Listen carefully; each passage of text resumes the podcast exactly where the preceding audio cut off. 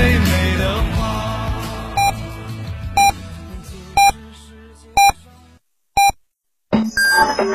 FM 九九八提醒您，现在是北京时间二十点整。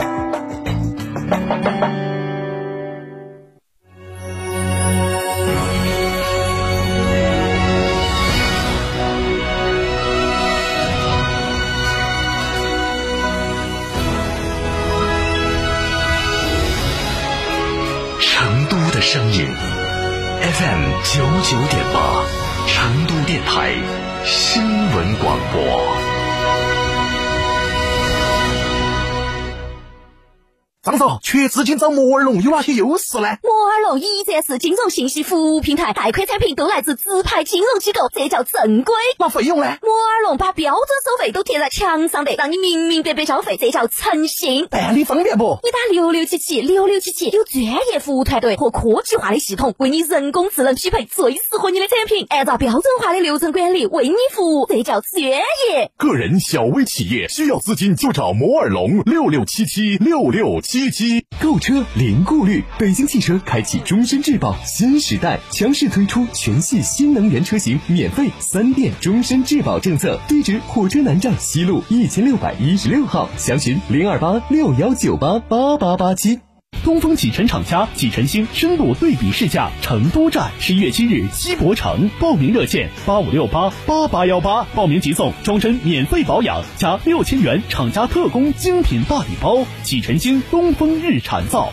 十八届中国改革论坛暨中国体改研究会年会上表示，二零一九年中国社会消费品零售总额首次突破四十万亿元，相比二零一五年增长百分之四十二以上，即将超过美国，成为全球最大的消费品零售市场。此外，我国还拥有最多的中等收入群体、最大的制造业增加值、最多的网民数量和最多的五百强企业数量。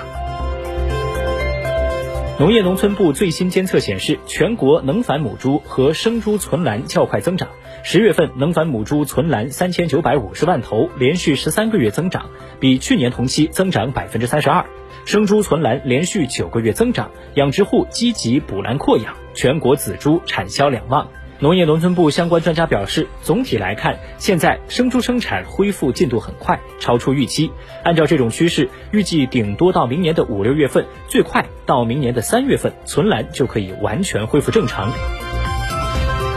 来自交通运输部的数据显示，十月份交通运输经济持续回升，固定资产投资规模保持高位，货运快速增长，客运稳定恢复。一到十月完成交通固定资产投资两万八千四百六十六亿元，同比增长百分之八点九。其中，公路、水路完成投资二点一万亿元，超过全年投资目标的百分之十九点四。西沙邮轮航线即将复航运营，其中南海之梦号邮轮计划在十二月九号复航，而长乐公主号邮轮计划十二月十号复航。初期的载客率不超过乘客定额百分之五十，复航两周并经评估论证疫情防控措施可行的载客率可提高到不超过百分之七十。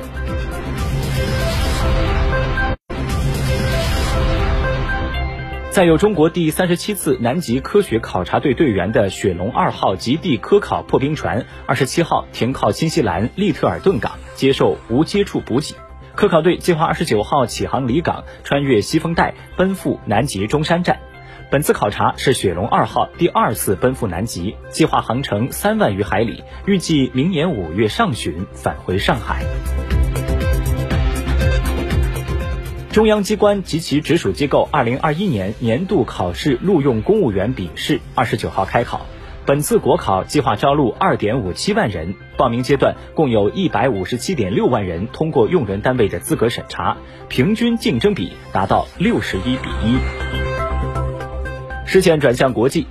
黑色星期五本该是美国人开启假日购物季的第一天，往年商场一开门就有大批顾客进来抢购一空。但今年的黑色星期五，由于受到疫情的影响，尽管商场的打折活动一切如常，甚至比往年的力度更大，但是商场内顾客寥寥，更多的人是把店内血拼的计划改成网上冲浪，在家选购线上商品。分析表示，尽管今年的商场客流稀稀落落，但今年假日购物季的销售额仍然有望创下纪录。美国市场研究公司 Adobe 数据分析部的负责人就预测，美国整个假日季的在线销售额将会达到一千八百九十亿美元。为了治理空气污染，近日韩国政府表示，从十二月到明年的二月，将会根据电力供应情况，最多关闭十六座污染严重的燃煤发电站，约占韩国现有燃煤发电站的三成。同时，继续运转的燃煤发电站产能也不得超过百分之八十。